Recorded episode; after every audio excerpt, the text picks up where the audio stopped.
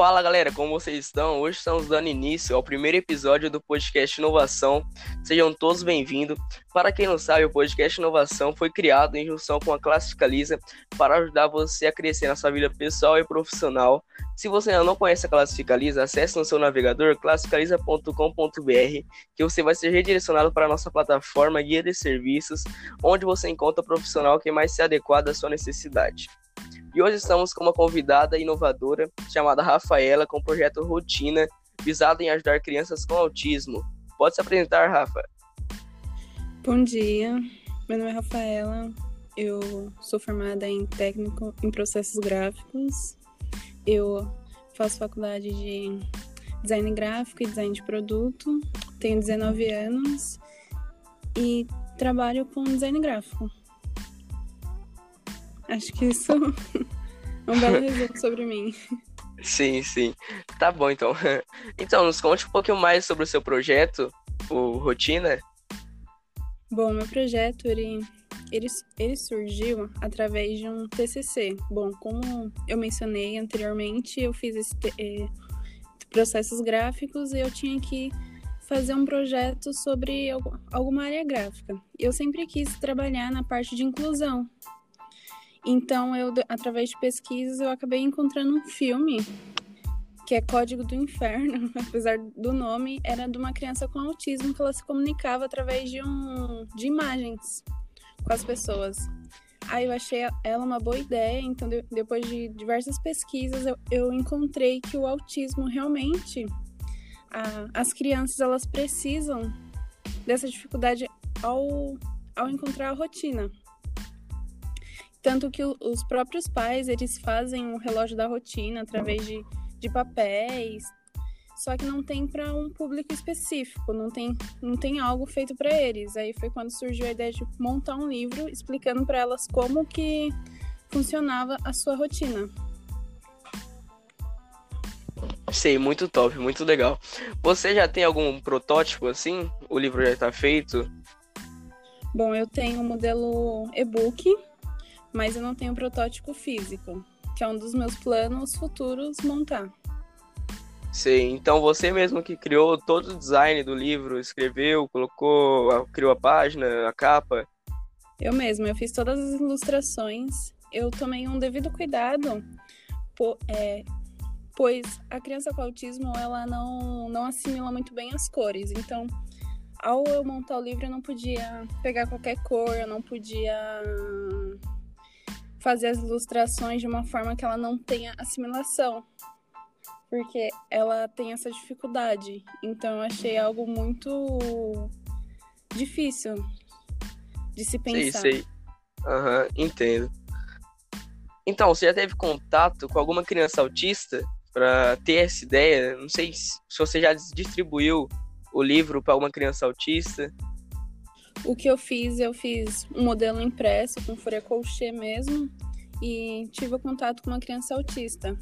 Eu, através da irmã dela, ele, ela foi mostrando as imagens e a criança foi assimilando. E esse foi o único contato que eu tive do livro e com a criança autista. Sei. E o feedback foi bom? O feedback foi bem positivo, porque a criança ela se interessou com o livro, ela conseguiu assimilar as figuras e ela conseguiu entender. Então, o livro ele, ele foi muito funcional. Tanto sei, que eu até as folhas para ela. Aham, muito legal. Você nos mandou o protótipo via WhatsApp, né? É, ficou muito top, muito legal para a criança se, se interagir com o livro, né? Vai colocar, tipo, você colocou a foto, o nome, a idade. Isso é bem legal. Sim, eu fiz. Eu fiz o livro dividido em três partes.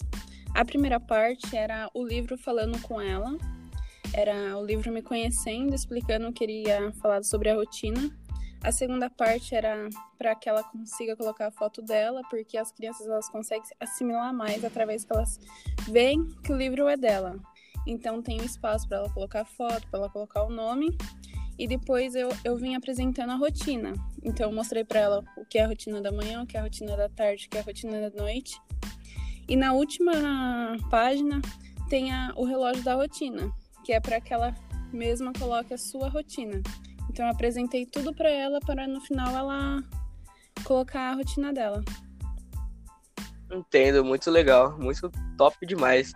Então, a rotina já é um negócio já com CNPJ, alguma coisa, ou ainda não? Ainda não, mas eu tenho planos para esse mês eu já patentear. Entendo, entendo. Então você, então você copia, você confia bem na, na rotina. Sim. Você, você confia. Que top. Bem legal. Porque nessa caminhada a gente tem que confiar mesmo na ideia. Porque, como tem uma pergunta também para ver para você, é porque o caminho do para você colocar a sua ideia no mercado, o caminho para o empreendedorismo é muito grande e tem muito, muito obstáculo. Então a pessoa tem que estar bem preparada para conseguir alcançar ou chegar ao final da, do caminho. Então, você está disposta a, a percorrer o caminho do empreendedorismo? Olha, eu estou disposta. Eu, eu acho que estudar é o caminho certo. Eu acho que estudar, você confiar no seu produto, você está caminhando no caminho certo. Sei, sei. E o que mais te motiva a você se seguir em frente? O que mais motiva a você passar, pular pelos obstáculos que vai ter em frente o caminho? Ah, eu acho que acreditar, né? Se você acredita mesmo na sua ideia, você você sabe o que você está prestando, você sabe o que você vai encarar. Eu, eu gosto muito de uma, de uma frase que é assim: você não vai nadar, nadar para morrer no mar, você vai chegar no, na areia. Essa frase ela vem me motivando muito, porque eu já estou construindo as minhas coisas e eu não quero parar assim, parar no meio. E Sei. ao final. Aham. Uhum. Sim, é. Porque, tipo, eu, eu fico. É muito tempo na frente do computador, só tentando, tentando. Você edita um negócio ali, cria um negócio ali, procura cliente de um lado. Sozinho é bem corrido mesmo. Você e o que eu sei se você tem esse problema, mas quando você se sente sobrecarregado ou sem foco, o que você costuma fazer para você ganhar mais foco, se, se dedicar mais? Eu costumo ler filosofia. Eu gosto muito do, de existencialismo. Poesia também me mantém em foco, porque eu acho muito bom a forma com, com que outros artistas conseguem expressar o que eu sinto. E aí eu vejo que eu não tô sozinha, que eles também passaram por essas determinadas coisas. Sim, sim. Você assiste muito vídeo motivacional assim, nessas horas? Não, eu eu acho que os únicos vídeos que eu assisto mesmo são são mais voltadas com essas teses mesmo de filosofia. De ah, entendo. O, o porquê existimos. Sei, sei. E uma pergunta que era para ter feito no final, mas agora eu vou fazer agora, qual faculdade você faz? Eu faço design de produto, eu faço na Fatec Tatuapé e design gráfico eu faço na Unip. Ah, sei, sei. É muito legal. O, é muito bom você ter design gráfico, porque como você disse, você mesmo está dedicando, você mesmo está construindo né, é, a rotina. E é muito bom porque, querendo ou não, se você fosse procurar um, um profissional da área, você ia, tipo, gastar muito dinheiro. E quando você sabe, quando você tem a ideia, quando você consegue desenvolver, você não fica você não fica preso em fazer de indeterminada em determinado jeito você expressa tudo que você está sentindo, todo o seu pensamento, você coloca no papel, né? Exatamente. Eu acho que eu, eu tenho uma liberdade criativa maior. Porque como eu sei o que eu quero no final, eu, eu sei onde chegar. Por eu conhecer a Sim. área. Sei. Você tem alguma pessoa que mais te inspira, que você já inspirou nessa pessoa, que mais te motiva? Eu sou bastante motivada pela Frida Kahlo. Eu acho a história dela brilhante, como a forma que ela conseguiu atingir os objetivos dela. Tanto que um, marco que eu vejo muito forte é após uma cirurgia, ela ela não conseguiu ainda andar e ela foi na exposição dela do México, que era uma exposição que ela muito que ela queria muito ir. Eu só não lembro se foi no México ou em Paris, mas essa parte dela uh, dela ter essa motivação e conseguir alcançar. Que legal, é mesmo com mesmo não podendo do, andar muito, ela conseguiu ir, né? Muito Exato. legal, muito top.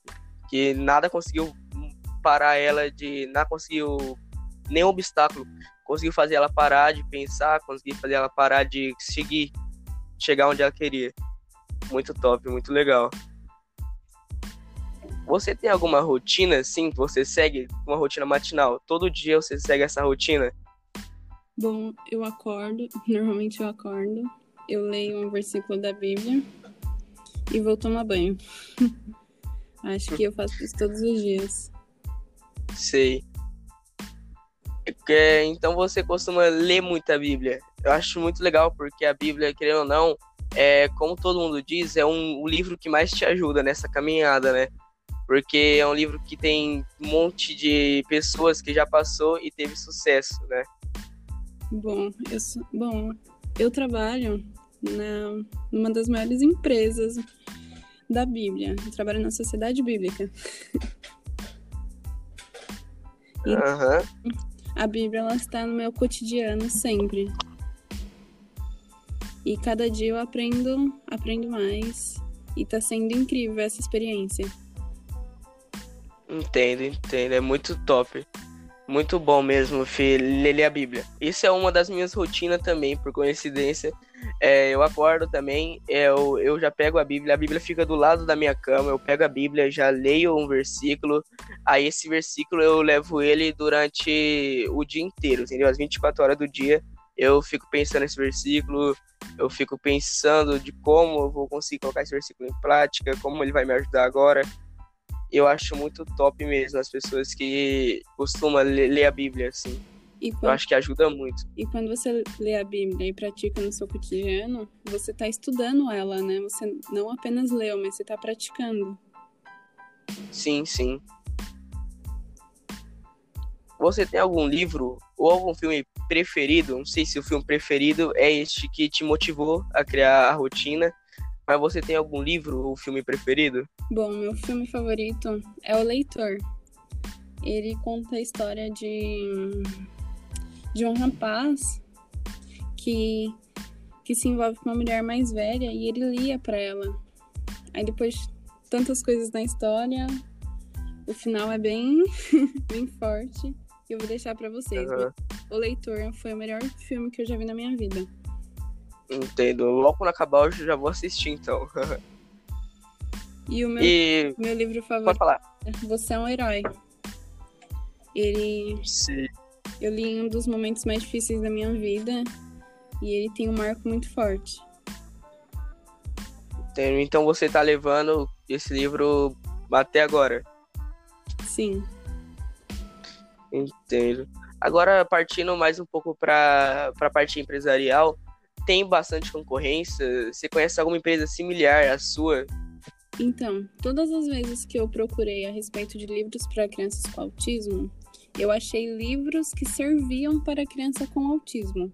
Não que, que esse livro era feito para o público-alvo crianças com autismo. A única coisa que eu achei similar é os próprios pais mesmos via necessidade e montava. Então eles montavam de EVA, mas isso foi o mais próximo que eu cheguei desse mercado. Sei, sei. Então, então não tem praticamente um livro próprio para crianças autistas. Exato. Só livro que foi criado que pode ser usado para crianças autistas. Uhum. Não que o público-alvo seja ele. Seja crianças autistas. Sim. Uhum. Então, eu conheço duas pessoas autistas, duas crianças, né, autistas que é como você disse, é, os pais fazem os brinquedos dentro de casa para conseguir brincar por falta de escassez né, de brinquedos, de materiais para as crianças. Sim, é um, e é um público grande, né? E tão necessitado. Sim, sim. é, ainda bem que você chegou para salvar eles e colocar o, a rotina no, no cotidiano deles. Deus quiser, vai dar tudo certo. Tomara, tô torcendo aqui também. E, e nos últimos. Pode falar. Não, pode falar. Ah, tá. E nos últimos cinco anos, que, que novas crenças, comportamentos ou hábitos mais fez que sua vida melhorasse? Ah, Você sabe? A meditação. A meditação é algo que me faz caminhar para frente. Toda vez também que eu estou confusa, eu tento meditar a respeito das situações que estão acontecendo. E isso vem, vem mudando bastante a forma com que eu vejo o mundo. Sei, sei. Eu também, como coincidência novamente, eu também gosto muito de meditar. É, eu uso, vou falar aqui, eu uso bastante o, o Meditopia. Eu coloco umas músicas bem calma lá e eu, eu vou no lugar para fora de casa, sento numa cadeira e começo a pensar, começo a raciocinar mais. Logo de manhãzinha, quando eu acordo, eu começo a fazer isso. Você tem algum parente, algum membro da sua família que tem ou é ou já foi empreendedor? Já teve uma empresa? Eu tenho, que são são meus pais. Meus pais por muito ah. tempo eles tiveram uma academia. Hoje eles não são mais, mas a única visão que eu tive é que eles manteve bastante tempo duas academias. Nossa, que legal bem legal. É, acho que o que mais é a pessoa que tem sempre alguém empreendedor dentro de casa, acho que ajuda muito no, no caminho, porque querendo ou não, os seus pais, que eles não têm, eu não sei o motivo, mas querendo ou não, ele já sabe como que é o mundo dos negócios, né? É, que alguma dá errado, dá muita dor de cabeça às vezes, mas eu acho que eles sentiram muita dor de cabeça na trajetória, mas conseguiu seguir em frente. Mas qual o motivo deles ter parado assim? Pode falar para nós? Sim, é, eu era recepcionista, meu irmão também trabalhava como professor. Aí depois de um tempo eu arrumei um emprego, meu irmão também. E foi se cansando. Aí meus pais resolveram fechar mesmo. Meu pai ainda trabalha na área. Minha mãe agora também está fazendo faculdade de enfermagem. Então eu vejo isso que ela se descobriu em outra área. Entendo. Aham. Uhum. Então é muito bom isso de a pessoa se, se descobrir, né? Tipo eu, eu tentei várias coisas. Eu tentei já criação de sites, criação de aplicativo, já, já tentei vender algumas coisas físicas. Eu tentei várias coisas, mas aí eu, eu me descobri nesse podcast, né, a criação de podcast, e também me descobri na, no desenvolvimento da Classifica Lisa, né. Eu acho que é muito legal porque eu tentei muito, tipo, muita coisa mesmo. Eu já tentei para me descobrir, me descobrir, me descobrir, mas eu nunca conseguia me achar, entendeu? Eu nunca ficava satisfeito com o que eu tava fazendo. Aí, quando eu conheci esses métodos, eu comecei a ficar satisfeito, comecei a gostar do que eu faço. Tipo, se eu passo uma noite inteira, 24 horas do dia, no, no computador trabalhando, eu já não, não levo como trabalho, já levo como um hobby, entendeu? Então eu nunca fico cansado de trabalhar assim. Ah, é igual eu. Eu amo design gráfico e quero me aprofundar cada dia mais. Eu descobri essa paixão. Sim. E você já tentou várias coisas antes disso, ou foi a sua primeira e você deu sorte e conseguiu? Foi minha primeira. Nossa, que, que bom. Aí você, você já se encontrou na primeira tentativa. Já é um passo, já. É um passo super grande. Isso é verdade. Tive sorte. Sim, sim. E agora, é, vamos perguntar, né? O que você, o, o que você pensa, o que vem na sua cabeça quando você ouve a palavra bem-sucedido? Bom, bem-sucedido eu acho muito relativo. E como as pessoas elas têm metas diferentes de sucesso, mas ao meu ver, bem-sucedido é uma pessoa que conseguiu atingir pelo menos metade das suas metas. Eu me considero uma pessoa bem-sucedida pelo fato que eu consegui concluir o curso que eu queria, eu consegui um emprego que eu queria. Então, eu me considero bem sucedida porque eu estou caminhando para isso, alcançando meus objetivos. Sei, sei. Então, isso é muito bom, porque muitas vezes as pessoas, quando ouça, ouve bem sucedido, elas pensam já na riqueza, pensam no dinheiro ali, pensam na pessoa, ah, ele conseguiu vencer, ele comprou tal carro, tá morando em tal lugar, comprou aquela casa linda. Mas como para você, é como se disse para você, é igual para mim também. Bem sucedido, eu acho que é você conseguir alcançar o que você sempre almejou, né? Vamos supor, tipo eu, eu sempre quis é, sempre quis achar algum lugar que eu conseguisse me, me destacar. Então eu consegui nessa área, né, que é a, no desenvolvimento do, do Classicaliza, que é na área de anúncios, né, é, negócio de assinaturas, e eu consegui me achar nisso. Então eu, como você, eu também me considero uma pessoa bem sucedida.